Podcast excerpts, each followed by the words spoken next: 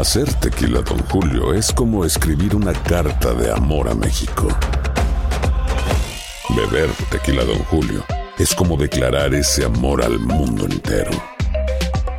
Don Julio es el tequila de lujo original, hecho con la misma pasión que recorre las raíces de nuestro país. Porque si no es por amor, ¿para qué? Consume responsablemente. Don Julio Tequila, 40% alcohol por volumen, 2020. Importado por Diageo Americas, New York, New York. Cassandra Sánchez Navarro junto a Catherine Siachoque y Verónica Bravo en la nueva serie de comedia original de VIX, Consuelo. Disponible en la app de VIX, ya.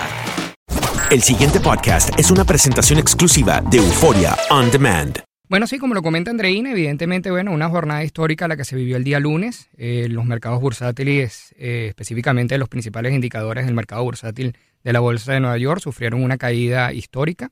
El índice Dow Jones perdió, bueno, en cifras puntuales, más de 1.175 puntos, algo que lo ubicó en, en la pérdida más grande que ha sufrido en su historia. Y bueno, perdió un 4.6%. Evidentemente, esto encendió las alarmas del mundo entero, todos los mercados comenzaron a reaccionar en una tendencia bajista, pero bueno, evidentemente todo esto responde a un conjunto de factores que de cierta manera inciden de forma directa en los mercados y que debemos ir evaluando detenidamente. Es importante decirle a la gente que muchos me han preguntado si estamos cerca de lo que sucedió en el año 2008 y evidentemente no es así realmente lo que vivió eh, el mercado bursátil es lo que se conoce como una corrección técnica. Mm. Una corrección técnica no es más que un movimiento, ¿ok? De corrección, como su palabra lo describe, que responde a una tendencia. Esto evidentemente responde a una tendencia porque al ser una tendencia alza por mucho tiempo, los mercados, los inversionistas, de cierta manera, esperaban de que el mercado en algún momento reaccionara así sea, esto no fue sorpresa para ninguno. Con permiso, pero esto es lo que se refiere mucho a una burbuja, como ocurrió en el, en el mercado de bienes raíces. No, no, para nada, en lo absoluto. Fíjate lo siguiente. En el año 2008, cuando se vivió la crisis financiera, habían diferentes factores que influyeron de forma directa en lo que fue la debacle financiera. Uno de ellos, como bien lo comentas tú, la burbuja, había una gran cantidad de activos financieros los cuales estaban sobreapalancados, o sea, había un apalancamiento sin respaldo que evidentemente produjo de que en un momento dado la economía se viera prácticamente sobrecalentada y explotar esa gran burbuja. Mm. ¿ok?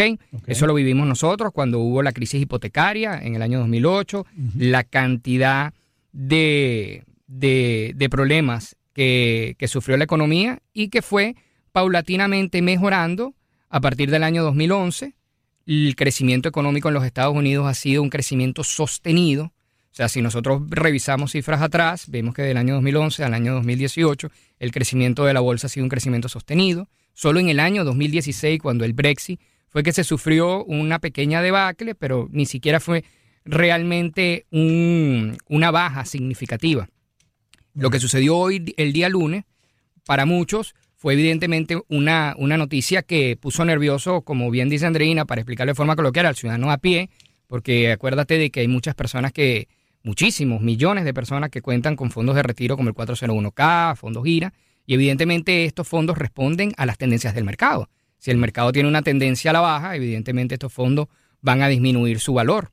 Entonces, claro, evidentemente todo esto despertó una oleada de personas con, con pensamientos un poco fatalistas, pero en ningún momento debemos pensar de que esto tiene algún tipo de similitud con lo que sucedió en el año 2008. De hecho, no estamos ni siquiera en las puertas de pensar de que la economía de Estados Unidos va a entrar en una recesión.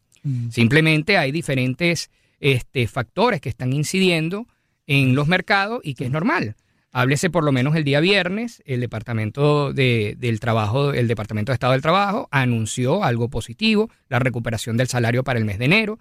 Se esperaba que esta cifra no fuera tan elevada y automáticamente, bueno, los mercados, parece mentira, pero la economía a veces no es tan sencilla, no todo es tan bueno. Entonces, claro, para los hogares evidentemente es muy bueno el saber de que los sueldos y salarios se están recuperando, pero para los mercados es una noticia que genera preocupación. Y esto es motivado a qué? A que si nosotros tenemos mayor este, poder adquisitivo, esto se tiende a que nosotros revertamos esos ingresos en qué? En consumo. Si hay un mayor consumo, por ende, evidentemente los precios tienden a subir. ¿Por qué? Porque hay una oferta y hay una demanda, que son las leyes del mercado. Si hay un exceso de demanda, evidentemente los precios tienden a subir. Y esto es lo que conocemos nosotros como un proceso de inflación. Una Recordemos- Jorge, perdóname, una, Ajá. cuando hay una corrección así, cuando hay una baja tan grande, ¿sufren todos los sectores o hay sectores que sufren más que otros? Evidentemente hay sectores que sufren más que otros porque eh, hablamos de que los mercados bursátiles aglutinan al gran capital, ¿ok? Que, que mueve el mercado no solo americano, sino el mercado mundial.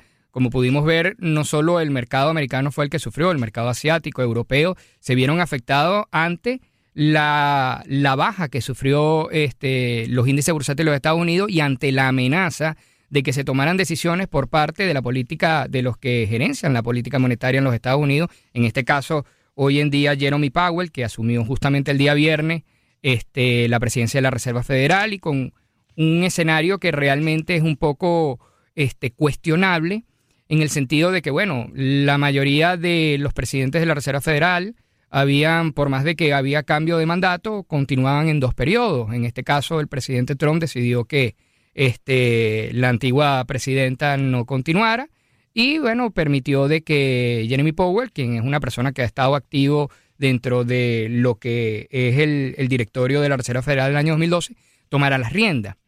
Ya todos los inversores conocen de que hay un plan para aumentar en tres, eh, en tres oportunidades este año el, el tipo de interés. Recordemos que el tipo de interés no es más que encarecer el dinero, Los para Feds. que lo entendamos en- en- en- de una forma más coloquial. Que Ahora, el Jorge, el perdón, sí. eh, que es el Adelante. dinero, es el dinero que los bancos piden prestados al gobierno. Sí. Eso es correcto. A mí me llamó mucho la atención eh, un episodio, si no me equivoco, fue entre noviembre y diciembre del año pasado. Eh, ya tú sabes que el presidente se comunica es por tweet y todo lo que prácticamente lo vemos como, como noticia viene de allí.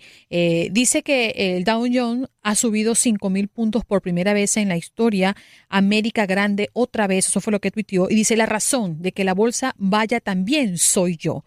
¿También tiene que ver algo con lo que pasó el día lunes con Donald Trump? Bueno, fíjate lo siguiente, efectivamente, gestión, e- supuesto. efectivamente sí, eh, del, del mes de enero de 2017 al mes de enero de 2018, efectivamente hubo un crecimiento este, en valores numéricos de 5.000, ¿ok? En, en 5.000 puntos se incrementó el Dow Jones.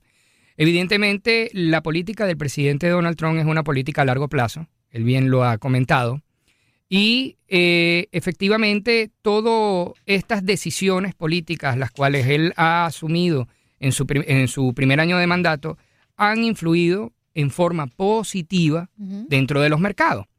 Pero a su vez también tenemos que evaluar muy detenidamente cómo esas decisiones, como bien él dice, a largo plazo podrían también afectar. ¿Por qué te lo digo? Una de las cosas son la reforma fiscal. La reforma fiscal, ¿qué es lo que hace? La reforma fiscal lo que ha dejado es mayor liquidez, tanto en los hogares como en las empresas. ¿Ok? Porque con el recorte fiscal que él dio, lo que está permitiendo es que haya una mayor cantidad de liquidez disponible para los hogares, para que se traduzca en qué? En un mayor consumo. ¿Y cómo, y qué, cómo van a hacer con ese dinero faltante Entonces, para ¿qué poder cumplir qué- con su gestión? Entonces, fíjate, ¿qué sucede? Ahí Es buena tu pregunta. Aquí hay varios factores claves que inciden en la baja de la bolsa. Uno de ellos es evidentemente la gran amenaza ante un proceso inflacionario, porque como hay mayor poder adquisitivo por inflación. parte de las personas, estamos mucho más propensos a que las personas reviertan ese dinero en consumo y por ende los precios suban. Y evidentemente entonces la Reserva Federal tendría que subir los tipos de interés Right. y por ello entonces tendríamos el dinero un poco más costoso. ¿Por qué el dinero más costoso? Porque los créditos evidentemente serían más costosos. Sí. Afectaría de forma directa a todas aquellas personas que tienen créditos con interés variable, a las hipotecas, eso afectaría.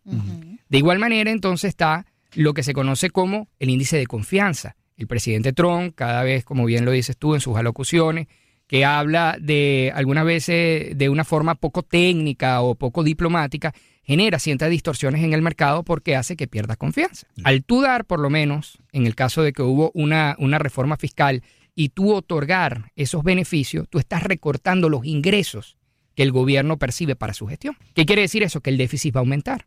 Los mercados automáticamente comienzan a reaccionar y comienzan a decir, oye, si hay un incremento en las tasas de interés, esto quiere decir que viene un proceso inflacionario. Por ende, los mercados intentan refugiarse en qué?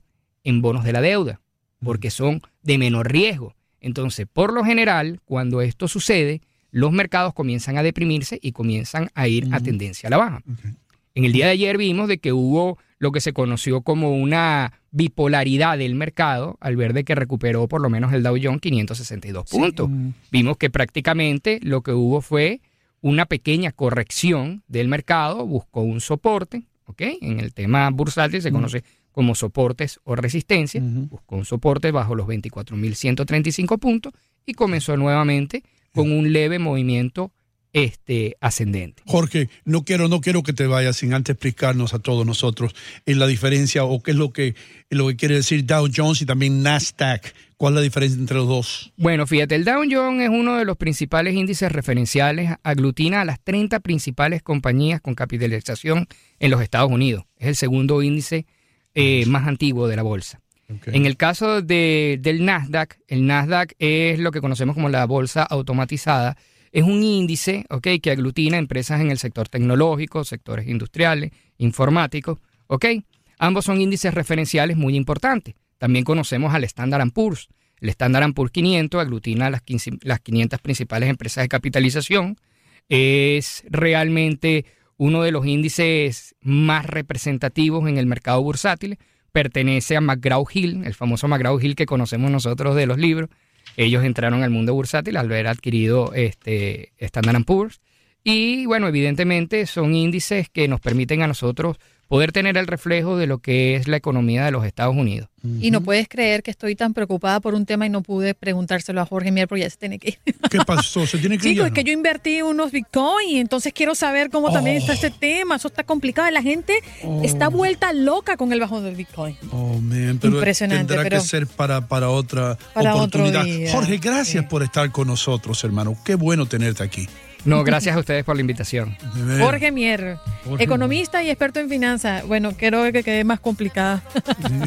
Las redes sociales, Jorge, rapidito. Tu finanzas, guion bajo, hoy. Eh, por ahí me pueden contactar y con todo gusto. El pasado podcast fue una presentación exclusiva de Euphoria On Demand. Para escuchar otros episodios de este y otros podcasts, visítanos en euphoriaondemand.com. Cassandra Sánchez Navarro junto a Catherine Siachoque y Verónica Bravo en la nueva serie de comedia original de VIX, Consuelo, disponible en la app de VIX ya.